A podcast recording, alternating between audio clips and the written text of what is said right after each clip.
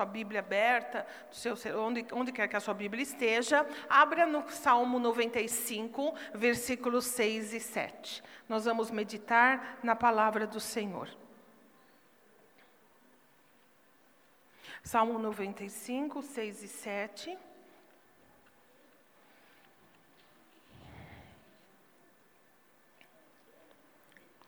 Amém, amém. Agora fecha seus olhinhos, vamos orar.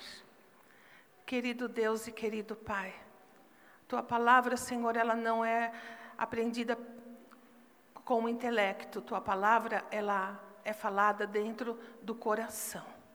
Que nesta manhã o teu Espírito Santo fale conosco, dentro da nossa realidade, dentro da nossa necessidade, dentro da nossa capacidade de te ouvir.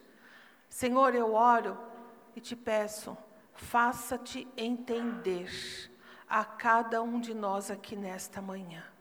Abra os nossos olhos para que possamos contemplar as maravilhas da tua palavra. Dá-nos ouvidos para ouvir o que o Senhor diz. Dá resposta, Senhor. Fala abertamente, Senhor, segundo a necessidade. Nós oramos e nós te agradecemos em nome de Jesus Cristo. Amém. Amém e amém. Há épocas na vida que a gente dá muito valor a estarmos na igreja e na casa de Deus. Quando você passa um tumulto muito grande no seu trabalho, quando você está muito atordoado, atordoada, quando você está tumultuado dentro de si, você fala: Meu Deus, eu não vejo a hora de chegar na igreja, eu não vejo a hora de me sentar, eu não vejo a hora de ouvir alguma coisa que venha trazer refrigério para o meu coração. Você já se sentiu assim algumas vezes? E você sabe que nós estamos vivendo tempos muito difíceis, o pastor Joel já disse sobre isso. É o nosso contexto de sociedade, contexto de vida. Nós estamos passando por algumas coisas muito estranhas, coisas que nós não, nunca passamos, estamos é, assim surpresos de passar, mas não temos opção, temos que passar, estamos inseridos numa sociedade. E há, tanto, há tantas análises, tantas prerrogativas, tantas vertentes, tantas explicações. Existe também um, um um, como que um movimento, eu, porque por falta de outro nome eu só dou isso, um movimento, é como um movimento de centrifugação. Sabe a máquina de lavar roupa, minha irmã? Aquela invenção, a mais maravilhosa invenção da humanidade. É a melhor não é? Quando ela começa a centrifugar, você sabe que o que você jogar lá dentro entra no ritmo, não é isso? Quando a gente esquece, ah, esqueci de colocar essa peça, você joga lá, a peça desaparece porque ela entra. A impressão que a gente tem, às vezes, é que nós estamos exatamente assim, num sistema e numa situação que você, por mais que você não queira, você está ali, e quando você se enxerga, você está ali rodando e pensando, e, e com esse. Essa, essas expectativas que são postas e colocadas. Como é bom lembrar que nós somos um povo, um povo que é contado de maneira diferente. É como que se fosse, fossem jogar a gente dentro desse sistema de centrifugação, a gente não seria como a roupa que a gente joga na máquina, mas a gente pula, a gente não fica, não cabe. A gente tem alguma coisa ali que fala: não, pera, não é isso. Eu não caibo nesse sistema. Eu não, eu não faço. Eu posso até me debater nele, mas eu vou pular. Eu vou pular dele porque ele não, ele não, eu não sou dele. Eu não sou dele. E eu quero nessa manhã meditar com você. E por que é que a gente se sente assim? E por que é que às vezes essas pressões externas, elas tendem a nos deixar um tanto quanto conturbados, mas não nos absorve? Alguma coisa fica dentro de nós, nos mostrando outras maneiras, outras coisas, que não aquelas que todo mundo está vivendo e enxergando. O Salmo 95, versículos 6 e 7. Eu pedi para você abrir? Amém. Vamos ler. Eu vou ler na NVI, você vai ler na sua versão, mas nós vamos chegar juntos no mesmo ponto. Venham, adoremos prostrados e ajoelhados diante do Senhor, o nosso Criador. pois Ele é o nosso Deus e nós somos o povo do seu pastoreio, o rebanho que Ele conduz. Eu vou ler mais uma vez esse versículo numa versão que eu gosto muito, da Bíblia King James, que é uma versão bem gostosa de ler. Diz assim: Vinde, adoremos e nos ajoelhemos perante o Senhor, o nosso Criador. Porque Ele é o nosso Deus. Nós somos o povo do seu pastoreio e ovelhas conduzidas por suas mãos. E eu queria pegar essa última frase: ovelhas conduzidas por sua mão. Você sabe que aí está a resposta, porque nós nos sentimos, de uma maneira ou outra, desconfortáveis, que nós não nos sentimos completamente integrados, que por mais que as, as projeções falem de um futuro que vai, já está se iniciando, nós temos uma esperança e a nossa visão, ela não se esgota no que acontece na terra, é porque a Bíblia diz que nós somos aqueles que servem a Jesus, essas pessoas são ovelhas conduzidas pelas mãos do Senhor. Quero avançar nesse pensamento com você e quero lembrar junto com você as inúmeras vezes que Deus, Deus se apropria da da comparação que ele faz dele mesmo com um pastor. E das vezes que Jesus, lá no Novo Testamento, faz a mesma comparação. Deus se compara como pastor de ovelhas. Deus, ele vai falar em Ezequiel 34, 31, você não precisa procurar, depois você procura. Ele diz assim: Vocês, minhas ovelhas, ovelhas da minha pastagem, são o meu povo e eu sou o seu Deus. Palavra do Senhor. Deus diz isso. Ele fala: Eu, vocês são minhas ovelhas vocês pastoreiam os meus campos. E nós sabemos tão bem como Jesus fala, e Jesus vai dizer: Eu sou o bom pastor. Mas é uma dificuldade para nós, muitas vezes, a gente precisa parar e pensar, porque a gente idealiza o pastor. Né? Na época em que Deus falava isso ao povo de Israel, e na época que Jesus falou isso a, a, aos seus ouvintes, discípulos, e, e, lá na Judéia, era coisa muito, muito comum, e era, era de imediato a, a lógica que Jesus passava, e Deus também, porque as pessoas entendiam. Então, eles sabiam, por quê? Porque o povo de Israel e, e o povo judeu, ainda na Palestina, era um povo eh, que cultivava a terra e criava animais. Então era muito comum. O que a gente vive hoje com os pets da vida, né? E é pet para cá, é pet para lá, e é, é, é shopping que tem cachorro, é gente que briga por causa de cachorro, é cachorro que virou gente, então virou, virou filho, não pode. Né? É, sabe essa coisa? Então, assim, você, ah, de um cachorro, aí todo mundo sabe o que está falando. Todo mundo sabe o que está falando. A mesma coisa era eles, mas a gente não é assim com ovelha a gente não entende, a gente sabe, assim, muito basicamente o que é. E, mas para aquele povo tinha tanto sentido o que Jesus estava dizendo. E comparar, porque eles criavam ovelhas, eles tinham ovelhas domésticas, eles tinham rebanhos de ovelhas, eles sabiam o que é o pastor, o que é a vida do pastor. E quando Deus falava com eles, eles compreendiam. Eu queria avançar, caminhar com você nesta manhã, para que a gente possa compreender o que é que Deus quer dizer. Quando Ele diz assim: Vocês que me buscam, vocês que temem o meu nome, vocês são ovelhas do meu pasto. O que significa isso? Que peso isso tem? Por que Deus falou isso? Eu tive a oportunidade de, de, quando Deus colocou esse tema no meu coração para falar com vocês, de pesquisar lá na minha biblioteca, que não é tão vasta, mas também não é tão empobrecida assim. Eu encontrei um livro de um irlandês, um pastor, que antes de ser pastor de igreja, ele foi pastor de ovelhas. Olha que coisa interessante. Ele foi pastor de ovelhas e ele tem a, a, família dele, os pais, tinham fazenda de ovelha. Então, ele criou-se cuidando de ovelha. Depois, ele foi para a universidade para se formar pastor e, e foi fazer o seu ministério. Ele tem ele, nesse livro, ele tem muitos elementos que ele compara e ele diz a respeito do pastor e a respeito da ovelha. Uma das coisas interessantes que ele fala é que o pastor, quando ele cuida das ovelhas, no, na, uh, ele fala normalmente uh, ele vem de família de cuidadores de ovelha. Ele começa ajudando o pai.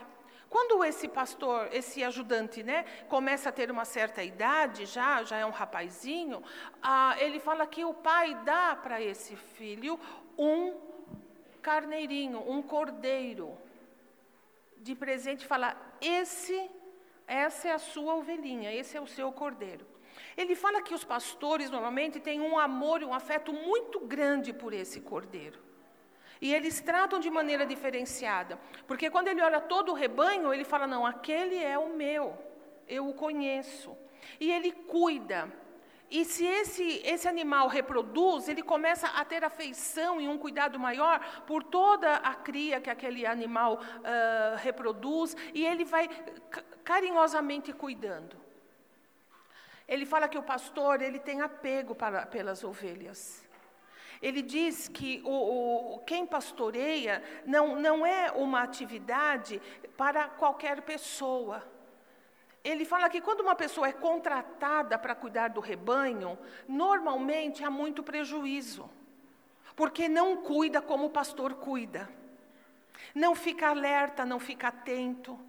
Ele estava explicando também que tratar ovelha é uma coisa muito difícil, dá muito trabalho, porque elas olha que coisa interessante. A ovelha não tem defesa. Ela não tem defesa. Ela está ah, no último lugar da cadeia alimentar dos animais. A única defesa que ela tem é correr. Ela não sabe se, se defender. Então, ela, ela é uma presa fácil de cachorro. Cachorro. Ela é uma presa fácil da raposa e de tantos outros animais. Ela não sabe. Ela não sabe também comer. Se você, eh, se o pastor não souber, isso segundo o livro dele, tá bom? Depois no fim eu vou dar o nome dele para vocês, para não ficar só nas minhas palavras, também dar crédito a ele. J. Douglas Macmillan. Ele fala assim: se o pastor, antes de levar a, a ovelha para pastar, ele não olhar o chão e ele tirar as ervas daninhas, as ervas que vão prejudicar o organismo da ovelha, ela come tudo, ela não seleciona. Outra coisa que também dá muito trabalho, quando recolhe a ovelha, quando é inverno e precisa colocar a ovelha em algum lugar mais protegido, o pastor tem que fazer é, lugares de comer coxos para cada ovelha, assim. Porque uma ovelha não come a comida da outra. Olha que coisa linda. Não come. Não come. Então é, é um, é um animal peculiar. E tem muitas outras características da ovelha. Ela é, é, interessante. Eu fiquei lendo esse livro e pensando, por que é que Deus escolheu essa, essa comparação? Por que, que Deus fala que aquelas pessoas que servem a Ele são ovelhas dele? E a gente pode se identificar em algumas coisas com relação à ovelha. A gente pode entender um pouco. Se somos ovelhas, nós não somos pessoas de muitas defesas. Se somos ovelhas, nós precisamos de um trato muito especial. Eu quero dizer a você que a alma humana, a alma de cada ser humano, é algo tão especial, tão peculiar, tão, ao mesmo tempo, sujeito a tantos agravos, há tantas dores, há tantas há, há coisas que só acontecem com uma alma humana, que só Deus pode entender a gente. Só Deus sabe nos conhecer, só o nosso Criador pode entender a nossa vida por dentro, nos conhecer, saber das nossas necessidades, conhecer as nossas inclinações, saber das nossas deficiências. Ele sabe da nossa fragilidade, sabe o que não vai servir para nós, sabe aonde nos colocar, enfim. Não é à toa que Deus nos compara a ovelhas, mas não é à toa que Deus se compara com pastor.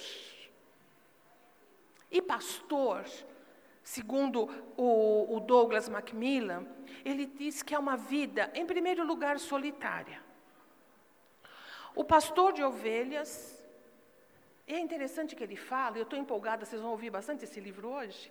Ele diz que se pastoreia ovelha do mesmo jeito que se pastoreava há cinco mil anos atrás. Olha que coisa interessante, não muda.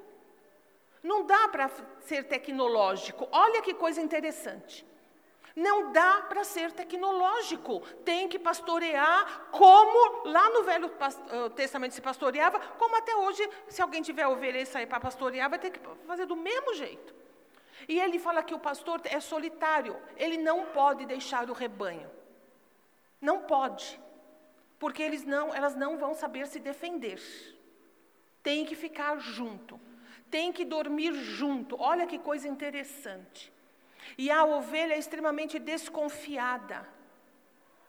Quando compra uma ovelha nova e coloca, ele tem que colocar devagar, aos poucos.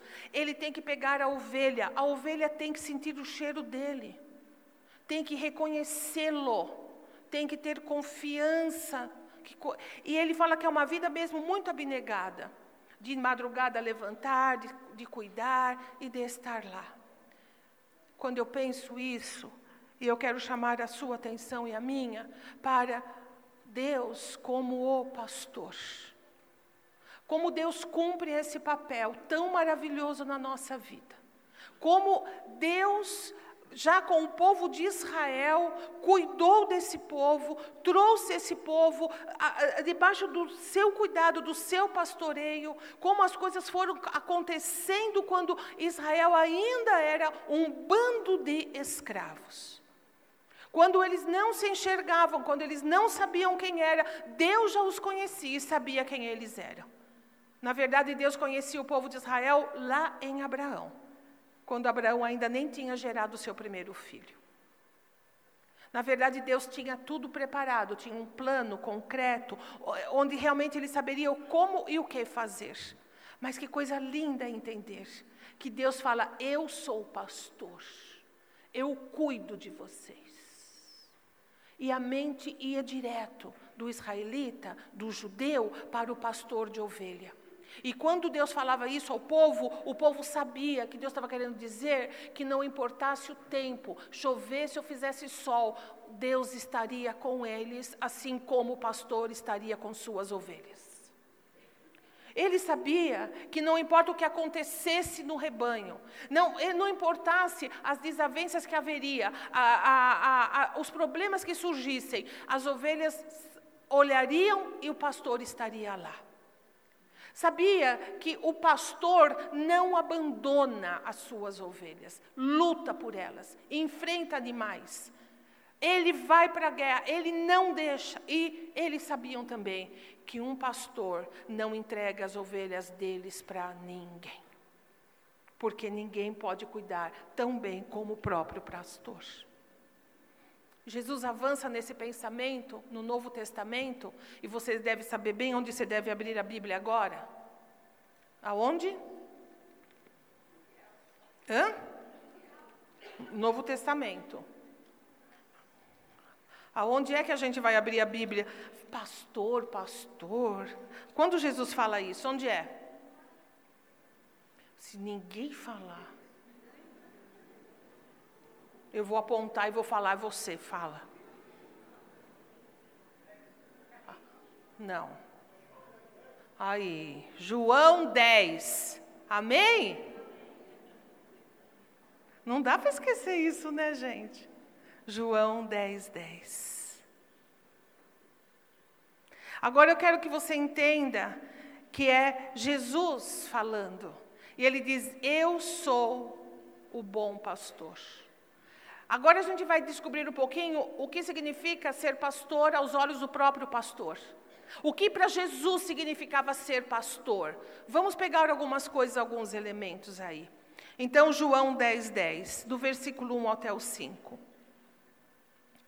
Eu lhes asseguro que aquele que não entra no aprisco das ovelhas pela porta, mas sobe por outro lugar, é ladrão e assaltante. Olha para mim, aprisco é o lugar. Eu estou especialista nisso. Pode perguntar o que você quiser. Só falta eu sair por aí comprando ovelha agora. Amém? Pôr em prática tudo que eu aprendi, para poder acrescentar um pouquinho de entendimento, para a gente poder captar o que Jesus queria dizer para aquele povo. O aprisco é o lugar no campo aberto, onde eles, eles, eles fazem algumas. No tempo de Jesus, eles faziam muros de pedra não altas, o suficiente para a ovelha não pular, entendeu? E manter as ovelhas juntas ali. Esse é o aprisco, não tem cobertura, não tem nada. É só mantê-las no mesmo lugar ali durante a noite, a fim do pastor ter um olhar para enxergar o que acontecia entre as ovelhas. O muro não era alto, porque o pastor tinha que enxergar, para saber o que estava passando ali. Se algum animal entrasse, ele já, tá, já sabia. Então, e normalmente eles contratavam, se tinham um lugar de muita criação de ovelha, um porteiro para esse lugar. E os pastores que pastoreavam naquela área, eles à noite eles iam chamando e colocavam todas as ovelhas lá dentro. No dia seguinte, ao retirar as ovelhas, o cada pastor ia lá na porta e pela porta chamava as suas ovelhas. Deu para entender isso? Então, quando Jesus diz assim: Eu lhes asseguro, ah, tem luz aqui em cima de mim? Eu lhes asseguro que aquele que não entra no aprisco das ovelhas pela porta, mas sobe por outro lugar, é ladrão e assaltante. Sabe que naquele tempo se roubava ovelha, não sei se você sabe disso, né? Mas roubava-se. Se roubava ovelha, e é um grande prejuízo. Aquele que entra pela porta é o pastor das ovelhas. O pastor abre a porta e as ovelhas ouvem a sua voz. Ele chama as suas ovelhas pelo nome e as leva para fora. Depois de conduzir para fora todas as suas ovelhas, vai adiante delas e estas o seguem porque conhecem a sua voz. No, no versículo 11, eu sou o bom pastor. O bom pastor dá a sua, dá a sua vida pelas ovelhas. O assalariado não é o pastor. Uh, o assalariado não é pastor a quem as ovelhas pertencem. Assim, quando vê que o lobo vem, abandona as ovelhas e foge. Então o lobo ataca o rebanho e o dispersa. Ele foge porque é assalariado e não se importa com as ovelhas. Eu sou o bom pastor, conheço as minhas ovelhas e elas me conhecem. Assim como o Pai me conhece, eu conheço o Pai. Eu dou a minha vida pelas ovelhas. Tenho ovelhas tenho outras ovelhas que não são deste aprisco. É necessário que eu as conduza também. Elas ouvirão a minha voz e haverá um só rebanho e um só pastor. A identidade de Jesus com a, com a personagem do pastor é tal que ele descreve. Eu fico pensando naquelas pessoas que o ouviam, assim, muito, entendendo muito o que ele estava querendo dizer. A primeira coisa que Jesus diz é assim: Eu sou pastor. Eu não roubo. Eu não vim com uma mensagem para contrapor o judaísmo, para contrapor a lei. Eu não vim por caminhos errados ou tortuosos. Eu venho pela porta. Eu venho trazer a revelação de Deus. Eu e o Pai somos um. Eu não dou voltas. Eu não, eu não uso de meios escusos. Eu sou a verdade, a vida. Eu imagino aquelas pessoas entendendo perfeitamente o que ele estava dizendo. Pense em mim e pense em você. A mensagem do Evangelho de Cristo Jesus não é uma mensagem subjetiva, não é uma mensagem que vem disfarçada de alguma coisa, não é uma mensagem que você não sabe bem o que quer dizer, e não é uma mensagem que vai pegar eu ou você de surpresa e dizer: Meu Deus, eu achava que era verdade, eu achava que era o caminho, eu achava. E não é. Não entrou pela porta entrou por meios escusos. Eu fui como que enganado, eu fui coagido. Ninguém pode dizer isso. Porque a mensagem do Senhor, como pastor de toda a alma humana, é uma mensagem clara, é uma mensagem limpa. A gente sabe o que ele quer dizer, a gente sabe exatamente quais são os planos dele, sabemos quem ele é e para onde vai nos levar. Não é maravilhoso isso na nossa vida? Ele não é, ele não se compara a um falso pastor. Ele diz que ele é o bom pastor. Depois ele vai dizer que o pastor dá a vida pelas ovelhas. Olha, imagina, ele naquela época havia muita gente que trabalhava fazendo freelance de mercenário. Ah, eu vou cuidar das suas ovelhas, deixa elas comigo. Cuidava nada. Tem um irmão aqui, o nosso querido irmão Rosalvo, ele não está aqui, ele sempre vem pelo culto da manhã. Ele gosta muito de criar carneiro, só que ele não tem espaço. E ele, ele, ele tinha um, uma, uma pessoa que tinha uma área, e ele então é, cuidar, pagava para aquela pessoa cuidar dos carneiros dele e aquela pessoa era responsável pelos carneiros dele. Mas de vez em quando tinha uns, uns estresses, porque a pessoa não cuidava tão bem como ele achava que cuidava. E de vez em quando dava uma sumidinha de um carneiro lá que ninguém sabia. Enfim, não é? Então, ele queria ser pastor, mas não podia, então ele terceirizava isso. Jesus Cristo diz assim: Eu não terceirizo a sua alma. Se você veio para o meu aprisco. A primeira coisa, Jesus fala, que a gente precisa saber: de maneira nenhuma ele lança fora. Ah, mas, mas eu vou para Cristo. Ah, mas eu sou assim. Ah, eu sou assado. Ele não faz essa avaliação. Ovelha para o Senhor é tudo ovelha. Alma é tudo amada. Ele ama. Não importa. Não importa se tem carrapato, se tem carrapicho, se, se, a lã não é boa, se é. Não importa. Ele diz assim: aquele que vem a mim, de maneira nenhuma, de maneira nenhuma, eu vou rejeitar. Eu vou dizer: não, você não serve. Toda alma vem, é bem-vinda quando vai a Cristo Jesus. E aí ele diz assim: e eu dou a vida Entenda isso. Sabemos que Ele deu a vida. Mas eu quero que você saiba que quando Ele pastoreia você ou a mim, Ele continua dando a própria vida dele em nosso favor. A palavra de Deus diz que Jesus Cristo intercede por nós diante de Deus ainda hoje. Ele é presente na vida das suas ovelhas de uma maneira completa. Ele é pastor fiel, ele ama e ele dá a vida. Ele diz assim: Eu sou bo o bom pastor. Eu sou o bom pastor. E ele vai falar outra coisa. Eu me dou a conhecer as minhas ovelhas, porque ele diz aqui assim: as minhas ovelhas me conhecem. Ninguém que sirva Jesus vai poder dizer: Eu não conheço Jesus. Ai, ele é, um, ele é meio cósmico, ele é uma energia, ai, ele é uma influência. Quem Jesus se dá a conhecer. Você pode lembrar de Tomé, quando ele falou: Chega, Tomé, toca em mim você está com dúvida, venha verdadeiramente saber quem eu sou agora, depois que ressuscitei.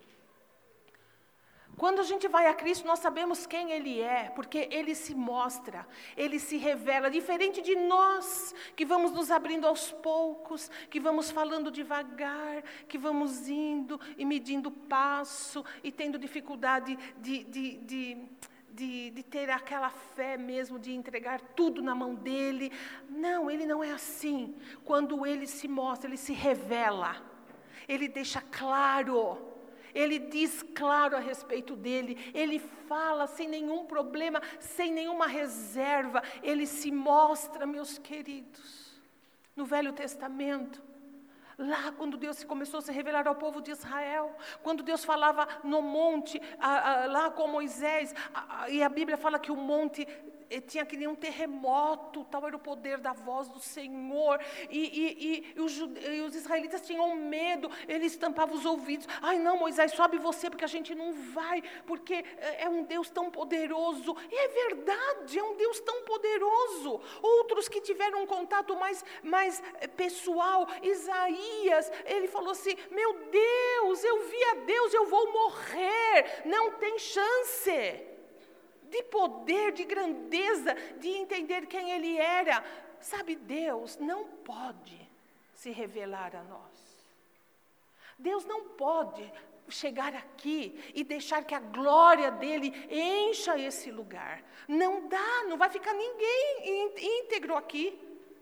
Porque nós não podemos imaginar o que significa santo, santo, santo. Não dá. Tanto é que para entrar no céu, nós vamos ter que ter um corpo o quê? Transformado. Dá para entrar no céu com um corpo como o nosso. Porque esse corpo é de outra natureza. Porque nesse corpo tem corrupção, nesse corpo tem pecado. Então não adianta, não vai dar, não dá, não dá para ter esse encontro. Mas Deus, em seu grande amor, ele envia Jesus Cristo, homem, para que nós pudéssemos ter um vislumbre. E para que nós pudéssemos ouvir a voz de Deus e não morrermos. E Jesus vem revelado, e Jesus vem feito homem, para poder falar com homens e viveu como homem, e morreu como homem, mas ressuscitou e é Deus. Uma vez eu escutei uma, uma explicação sobre isso tão interessante. Tinha uma, uma irmã, e ela era cristã, crente, e o marido não. E ele tinha um problema para não entregar a vida a Jesus. Falou: Eu não entendo. Por que é? Que Deus precisou enviar o filho dele e fazer o filho dele sofrer e padecer tanto. Ele não é Deus? Ele é Deus. Ele poderia fazer de outro jeito, de outra forma. Não precisava ter feito isso com o filho dele. Não posso entender um Deus que faça isso. E passou. E a esposa tadinha não tinha resposta. E eu falei, pastor, meu marido. E o pastor não tinha resposta. Mas Deus escolheu. Ah, mas agora, como é que eu vou explicar? Irmã, não sei, vamos orar por ele. E, e, e ora que ora. Um belo dia, ele estava em casa, sentado na sala, e tinha uma janela grande de vidro, grande mesmo, era frio. E um passarinho, um passarinho, viu a, a, a sala e quis entrar. E ele vinha e batia no vidro. E bateu a primeira vez, ele se assustou. Ele falou assim: Meu Deus, o que, que tá? ai, ai, é o passarinho. O passarinho deu volta e veio de novo com tudo. E bateu a asa. E ele ficou: Meu Deus, esse passarinho, mas como é que. Porque não estava tudo fechado, não tinha como abrir. Na terceira vez, o passarinho vem e bate o bico e começa a sangrar. E o passarinho não desistia. E ele batia no vidro, ele fazia gestos, nada afugentava o passarinho. Ele estava determinado a entrar naquela sala. Quando de repente, na última investida do passarinho, o passarinho com o bico machucado, vindo de novo para um quarto eh, embate com o vidro, ele levanta e fala: Puxa vida, se eu fosse passarinho, eu ia falar com ele, ele ia me entender. Quando ele fala isso, o Espírito Santo fala para ele: Por isso eu enviei meu filho Jesus Cristo como homem, para que você pudesse entender o que é que eu quero falar com você. Entende isso? Ele veio para poder dizer a nós, para falar comigo com você: eu sou pastor, eu sou fiel, eu cuido. Se você está na minha mão, nada, nada vai sair do controle, porque eu cuido. Eu não sou mercenário, eu não sou uma entidade, eu não sou qualquer coisa, eu sou Deus. E sou Deus fiel. Se dá a conhecer. Veio como homem para poder, como diz o livro de Hebreus, conhecer a nossa natureza, experimentar o que é ser na pele, como a gente fala, na pele, experimentar como é duro ser uma pessoa humana, limitada, sujeita a tantas coisas. A diferença, ele nunca pecou. Ele teve a nossa natureza, mas ele não pecou. O homem perfeito mas veio para falar, veio para se dar a conhecer, veio para que ao ler hoje os evangelhos, ao ler a respeito de Jesus nas epístolas, a gente possa entender claramente quem ele é. Então não há dúvida, todo que está em Cristo sabe quem Jesus Cristo é. A gente nunca vai ser pego pelo desconhecido, mas nós sempre seremos pegos pela surpresa de quão grande, quão fiel, quão amoroso, quão bondoso Ele é. Ele, vai, ele continua falando, ele fala assim: As minhas ovelhas ouvem a minha voz. Outra coisa muito interessante com relação à ovelha. Eu não disse a vocês que eu li no livro que todo, pastores diversos colocam o rebanho junto no mesmo aprisco à noite. E depois eles vão e chamam sua, eles vão e eles chamam as ovelhas. O que o autor diz e que é claro que Jesus está dizendo, cada ovelha ouve a voz só do seu pastor. Não ouve a voz do estranho. Agora, Spurgeon, que é um, escritor, um pastor muito abençoado, ele vai dizer que esse verbo que Jesus fala, ouve, é o verbo que faz assim, ouve e entende. Não é só ouvir. Ah, porque as outras ovelhas ouvem a voz dos outros pastores, mas não entendem como voz do pastor. Mas quando o pastor dela fala, ela ouve e entende a voz do pastor. Uma característica que Jesus Cristo dá a todo aquele que vem a Ele é quando Ele fala, não sei como, não, não posso te explicar, mas a ovelha sabe que é a voz de Jesus. É, é uma coisa impressionante. Como é que eu posso estar pregando aqui, outros pastores aqui, e você sai do culto e fala: Hoje Deus falou comigo. Como Deus falou com você? Como você sabe? Como você entende? Como você, no seu dia a dia, algo dentro de você, ah, ah, Jesus falou comigo. É algo tão abstrato, mas tão real. Jesus faz a gente entender a voz dele e conhecer a voz dele. E conhecer a voz dele. Existe um. Eu, eu parei de seguir no Instagram.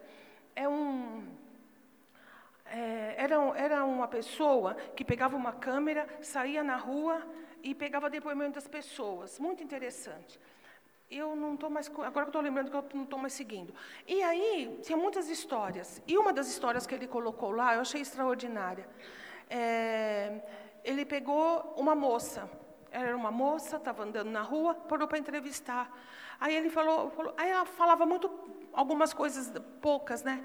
E ela disse assim: Ah, eu vou, eu estou indo para o hospital porque eu faço tratamento, não sei o que. Ah, você faz, ah, eu faço tratamento, tudo. Então, eu dependia de outras pessoas para ir para o hospital, mas agora eu estou indo sozinha. Ah, você vai só, que bom. Ela falou: É, agora eu vou só, porque eu creio em Jesus Cristo e Jesus Cristo falou comigo que eu poderia ir só. E eu estou aqui de pé, chega de coragem, estou indo só.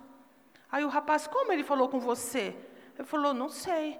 Um dia de manhã eu acordei, eu me levantei e eu senti dentro do, de mim um, um, forte impulso de me colocar de pé. E eu tive uma certeza de que se eu fosse, Ele estaria comigo. E desde esse dia, nunca mais eu dependi de ninguém para ir no hospital comigo.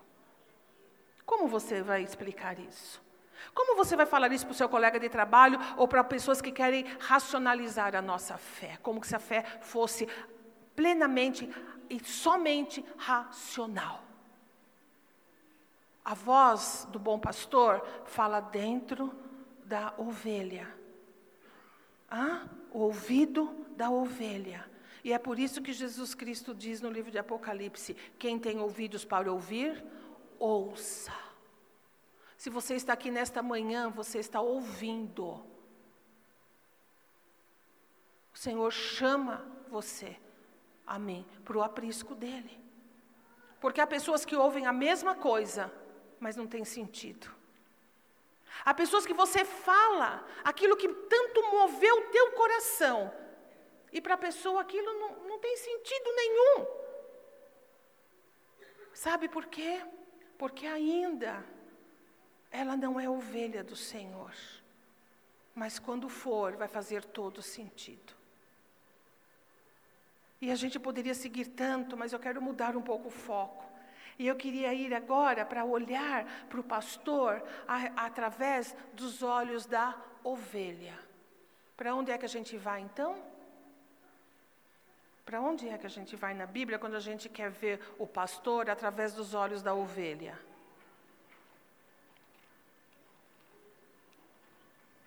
Lá mesmo, vamos ler então. Aonde é que uma ovelha está falando na Bíblia? Não. Salmo 23? Sim, Salmo 23. Aí é uma ovelha falando do seu pastor. Vamos chover no molhado? Davi era o quê? Pastor de ovelhas. Ficava lá no, no, lá no pasto com as ovelhas, longe, longe, sabe? Ficava lá. Então, ele sabe do que ele está falando. Um belo dia, não sei quando ele fez esse salmo, também não pesquisei. Ele está lá parado, o tempo passando, né? Porque é uma vida solitária, fica sozinho, não tem com quem conversar, não tem o que fazer tal. E uma, um belo dia, ele começa a perceber que o papel que ele desempenhava na vida da ovelha e ele começa a fazer uma ligação, dizendo assim: a mesma coisa que eu represento para as ovelhas, o Senhor representa para mim. Então ele olha para a ovelha e ele se vê na ovelha. E ele olha para Deus e vê Deus como pastor dele. É disso que Davi diz assim: O Senhor é o meu pastor. A minha, a minha versão diz assim: de nada terei falta. A sua talvez diga: nada me faltará. Porque a ovelha depende do pastor para tudo. Ela não consegue é, é, procurar, ela, para ela tá na frente, ela come, está ali é dela, não adianta. Então ele diz assim: assim como essa ovelha precisa que eu prepare tudo para ela, assim Deus faz comigo. O Senhor é o meu pastor e de nada terei falta. Em verdes pastagens me faz repousar. Sabe por quê? Eu tô, mas eu tô, eu tô afiada em ovelha. Sabe que agora eu sei? E você vai saber, porque ovelha não deita em qualquer lugar. Ela só deita onde tem relva ou capim. Ela não deita no campo sem nada. Ela procura um lugar que tenha alguma relva, algum capim. Por isso ele diz assim: em verdes pastagens me faz repousar. Ele diz assim para ele mesmo: Deus sempre vai colocar a minha alma num lugar de segurança, de acalento e de conforto. Entende isso? Nunca nós, nunca vai deixar de haver um senso em nós de esperança, de consolo, de certeza de que onde nós estamos é um lugar protegido. Lembra, o que habita no esconderijo do Altíssimo, a sombra do Onipotente descansará. Se você está como uma alma uh, cansada, uma alma desesperada, eu quero que você saiba, você deitou em lugar errado. Deite-se na relva, deite-se em Deus, deite-se em Cristo Jesus. E ele continua a dizer: E me conduz às águas tranquilas. Sabe por quê? Quer saber? Ovelha não bebe água de correnteza forte. Ela tem medo. Ela morre de sede, mas ela não bebe. Para uma ovelha beber, a água tem que ser bem calma, quase parando. Se for um riacho, tem que ser muito calmo, não pode ser, porque se for, ela morre de sede, mas ela não bebe. E Davi falou assim: Olha, assim como eu levo essas ovelhas para as águas tranquilas, assim Deus faz comigo. Assim Deus faz com você, meu irmão, minha irmã. Ele sabe, Ele é bom pastor, Ele sabe para onde levar a gente para beber. Guia-me nas veredas da justiça, por amor do seu nome. O pastor tinha que guiar a ovelha, cuidar dela, fazer ela caminhar, levar em lugares onde não pode ter pântano. Se a ovelha pisar num lugar de água úmido, ela, ela atola, um pelo molha, ninguém mais tira ela de lá. Só Jesus sabe os caminhos que a gente precisa ir. Na palavra dele, ele fala muito sobre isso, para nós entendermos a vontade dele para a nossa vida.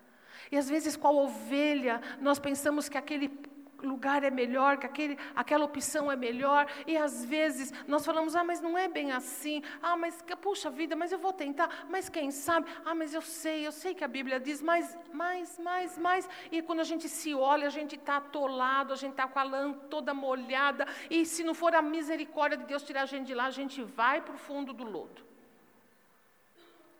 Guia-me pelas veredas da justiça se Jesus guiar você, você nunca, nunca vai dar num pântano.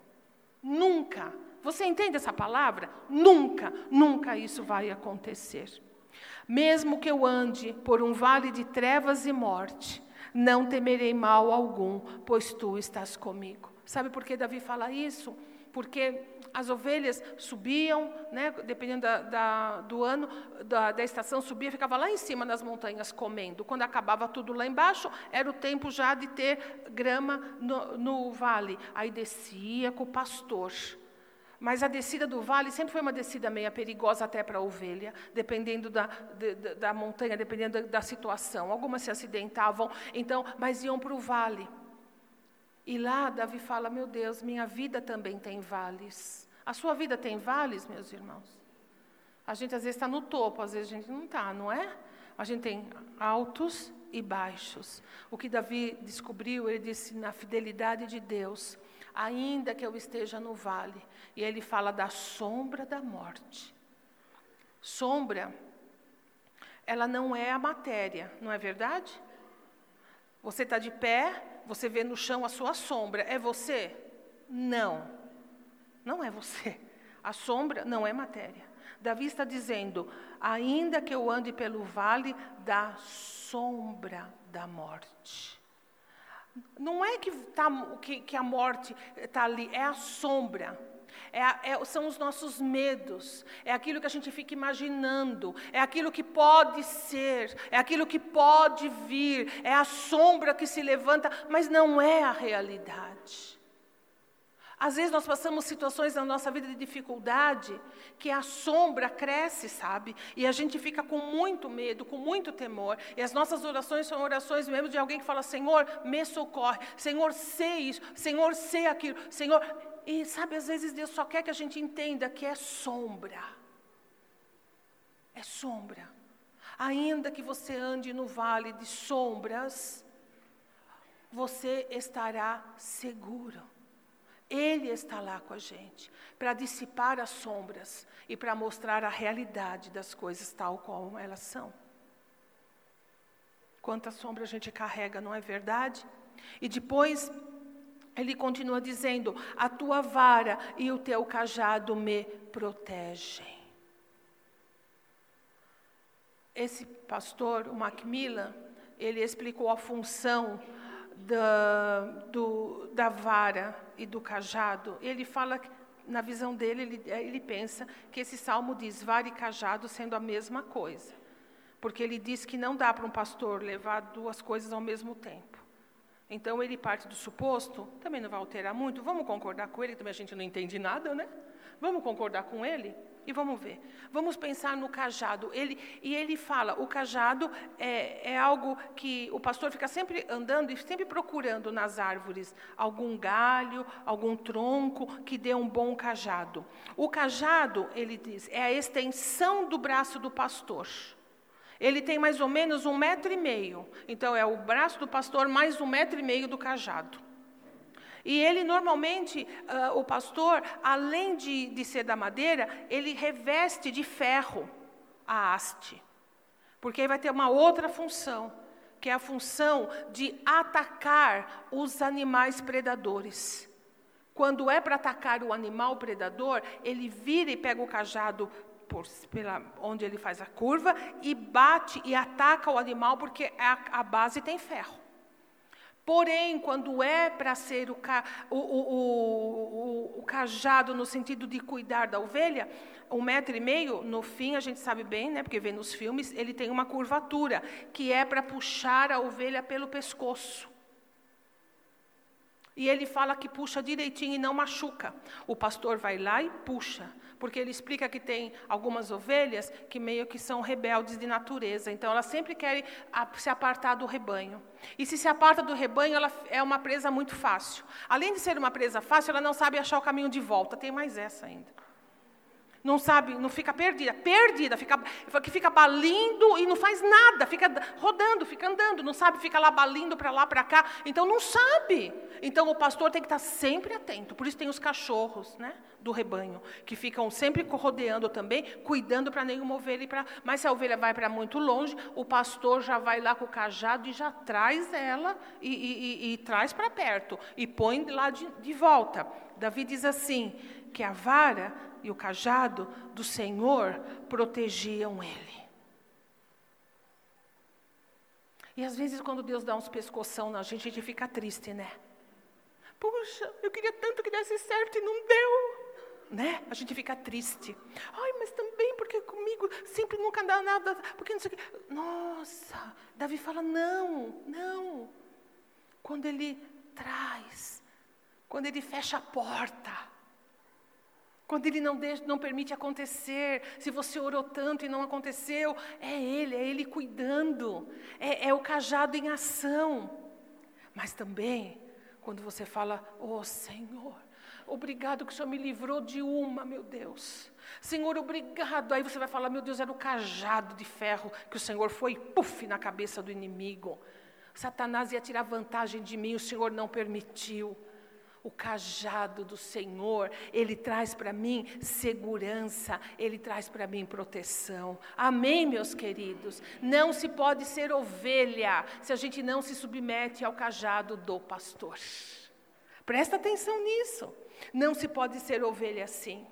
E depois ele diz que prepara para ele um banquete na presença dos inimigos. E ele faz algumas alusões com relação as ervas daninhas do pasto, que ainda que haja ervas daninhas, o pastor vai lá e prepara o lugar certo para a ovelha comer. Ainda que em meio a perigo, ainda que em meio a ameaças, ele fala: quando o Senhor é pastor, Ele cuida para que haja segurança, prepara para mim, na presença dos inimigos, unge a minha cabeça, fala: o Senhor me honra, unge a minha cabeça com óleo. Agora, olha uma coisa interessante: sabe por que, que o pastor passava óleo na cabeça da ovelha? Vocês não sabem, mas eu sei, e eu posso falar para vocês.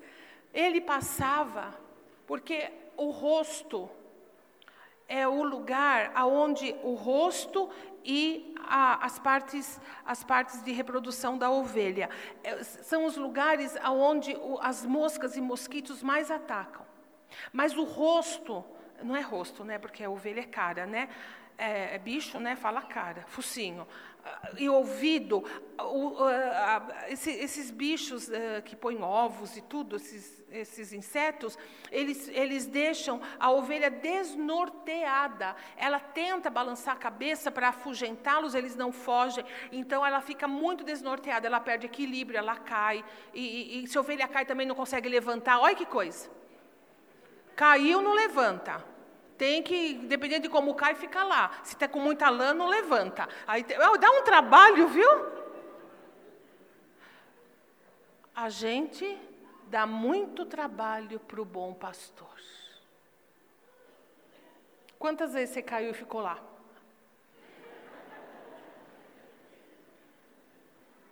Quantas vezes você enroscou, se enroscou com sua lã em galhos, em lugares que não era para ir, foi, mas sim rosa, né? Olha, quanto trabalho a gente dá.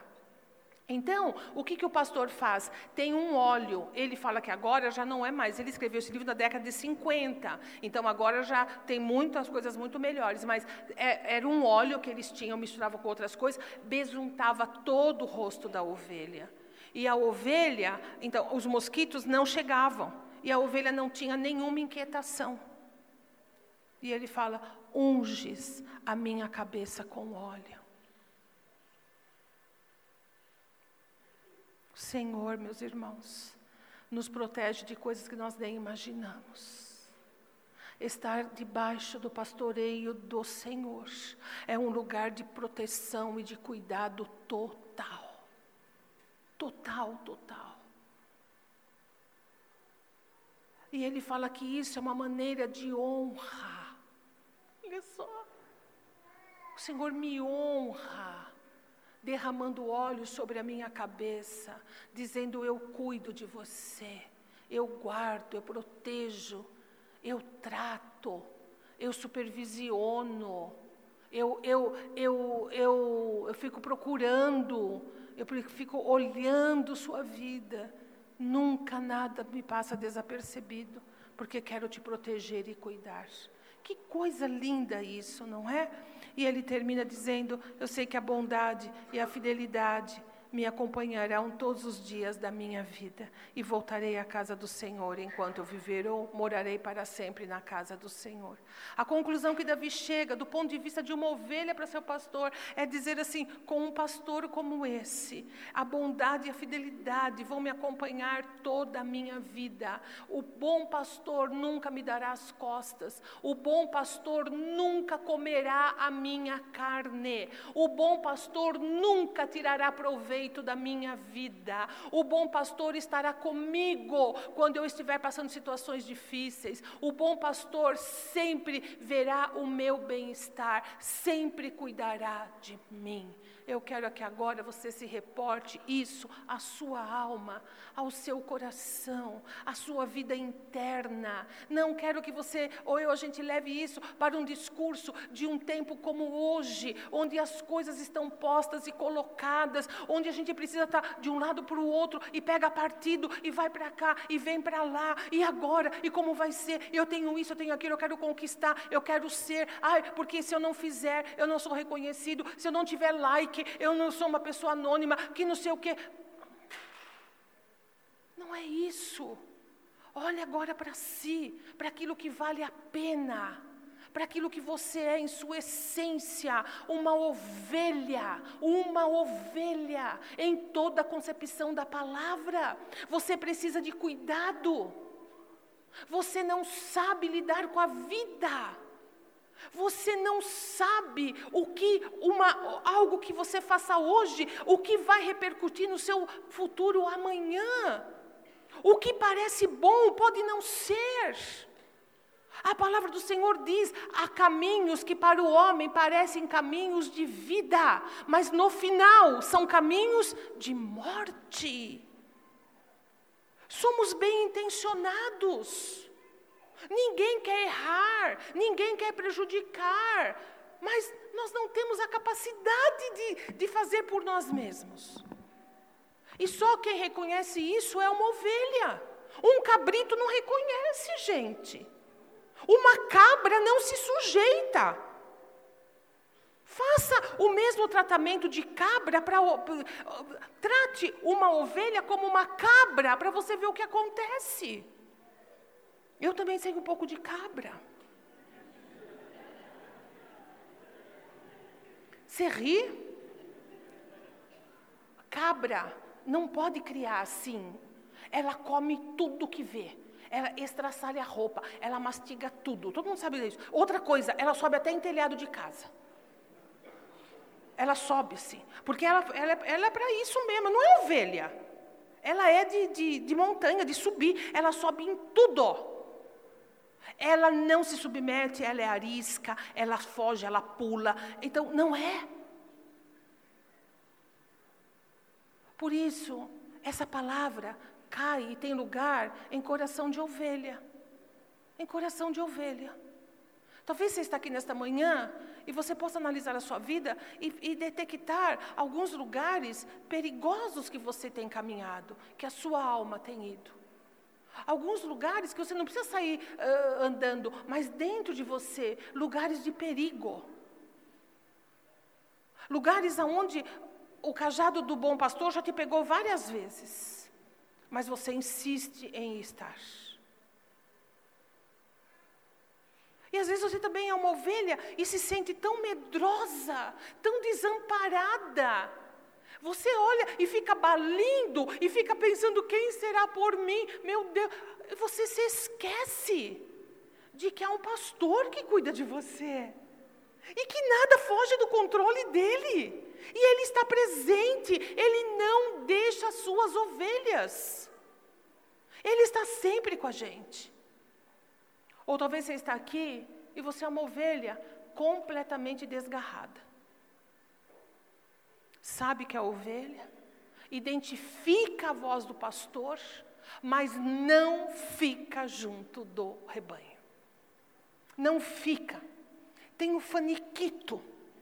Tem o negócio de cabra que fica aí tomando conta e quer pular, e quer ir para cá, e quer não sei o quê, e quer fazer as coisas do seu jeito.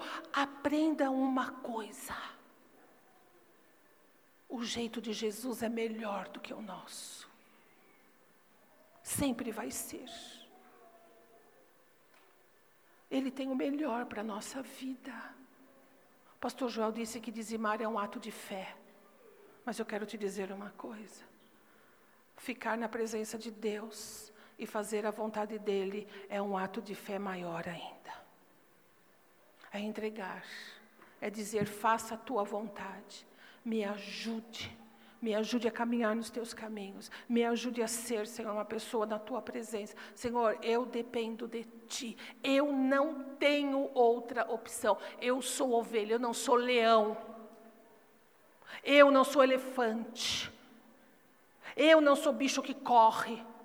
Eu, eu sou ovelha. Eu preciso de ti. Até para permanecer na tua presença. Queridos, nós somos cidadãos brasileiros. Nós vivemos essa polaridade política, social.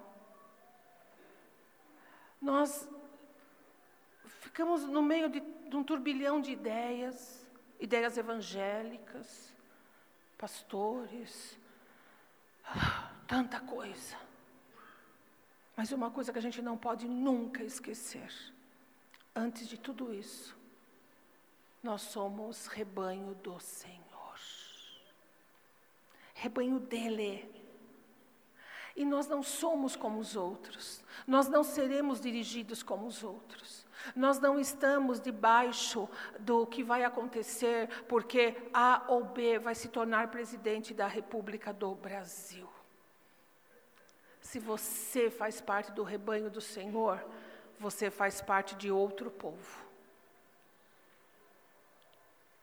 Nós somos nação santa, povo eleito de Deus.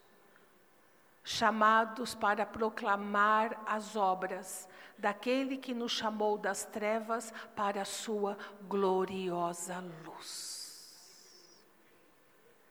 Conosco é diferente. Nós somos rebanho. De noite a gente vai para o aprisco, de dia a gente vai para o pasto. E é Ele que está sobre nós.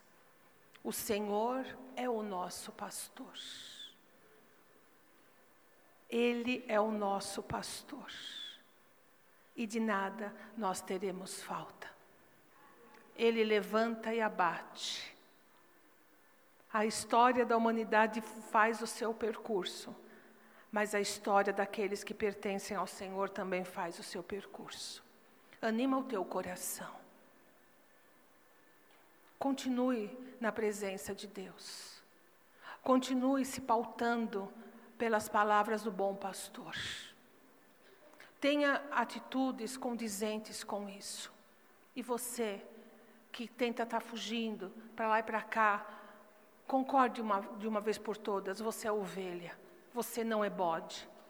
E Jesus quer tratar você como ovelha. Olha para a sua identidade. E você que está aqui nesta manhã, você não precisa estar à mercê de todos esses acontecimentos. Você não precisa viver como se você não tivesse um pastor que quer cuidar de você. Vá a Cristo Jesus. Entrega a sua vida ao Senhor. Viva como ovelha do Senhor. Encontre a sua verdadeira vocação. E certamente Deus vai nos abençoar grandemente, poderosamente. Amém? Amém? Amém. Somos ovelhas? Amém. Somos ovelhas. E Ele tem um plano e propósito maravilhoso para nós. Daqui a pouco, daqui a pouco a gente chega em Canaã. Amém? Amém. Imagina um pastor com um rebanhão andando. Alguém já passou por isso em alguma estrada do Brasil? Teve que parar o carro porque estava passando um, um rebanho de algum bicho? Tem o que fazer? Tem que parar e esperar. Se for pequeno, você dê graça. Se for grande, não vai mudar nada, você vai ficar lá, porque não tem o que fazer. Meus queridos, assim é o rebanho do Senhor na terra. Não há o que faça, nós permanecemos. E o mundo tem que parar, porque a igreja caminha. E toda vez que a gente se colocar no nosso caminho mesmo, com o nosso pastor à frente, o mundo tem que parar para a igreja passar. Guarda isso. O mundo tem que parar para a igreja passar.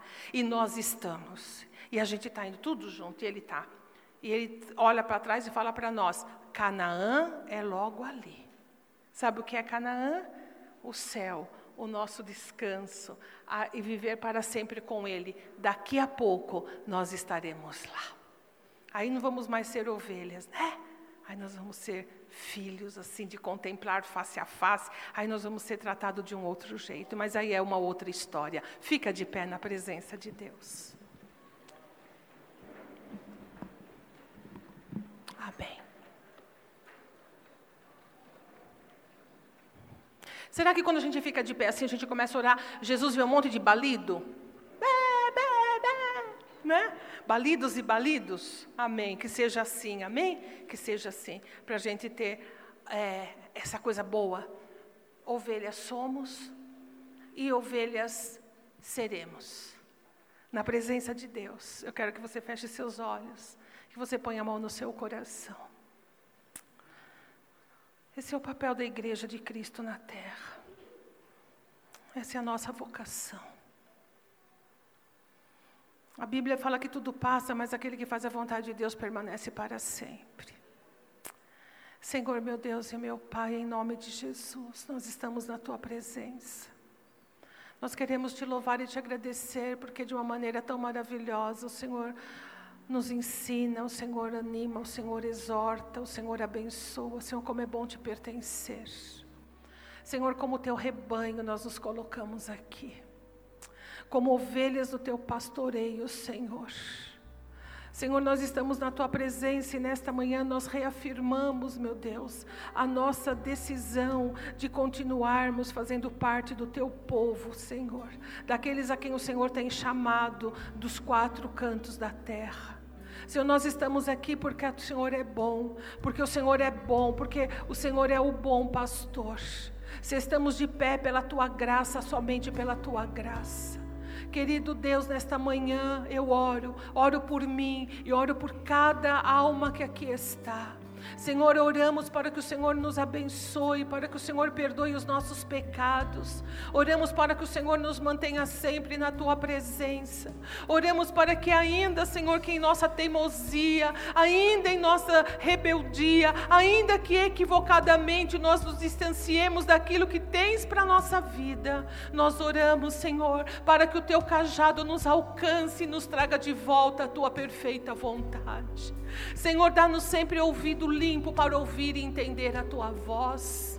Senhor, nós não queremos ser confundidos, nós não queremos pensar que o Senhor está falando aqui e o Senhor não está, que o Senhor está falando lá, mas não é o Senhor. Senhor, abençoa-nos de tal maneira que a tua voz para nós seja inconfundível e que nenhum outro tome o teu lugar no nosso coração ou na nossa vida, que nenhuma outra influência venha, Senhor, fazer com que possamos desvirtuar da tua vontade para nós.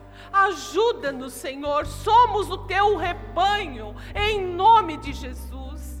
Abençoe cada pessoa que aqui está, em sua realidade de vida, e, e o que esses conceitos da tua palavra tiveram sentido para cada um deles. Que o Senhor faça com que essa palavra possa crescer e continuar a dar fruto em cada coração.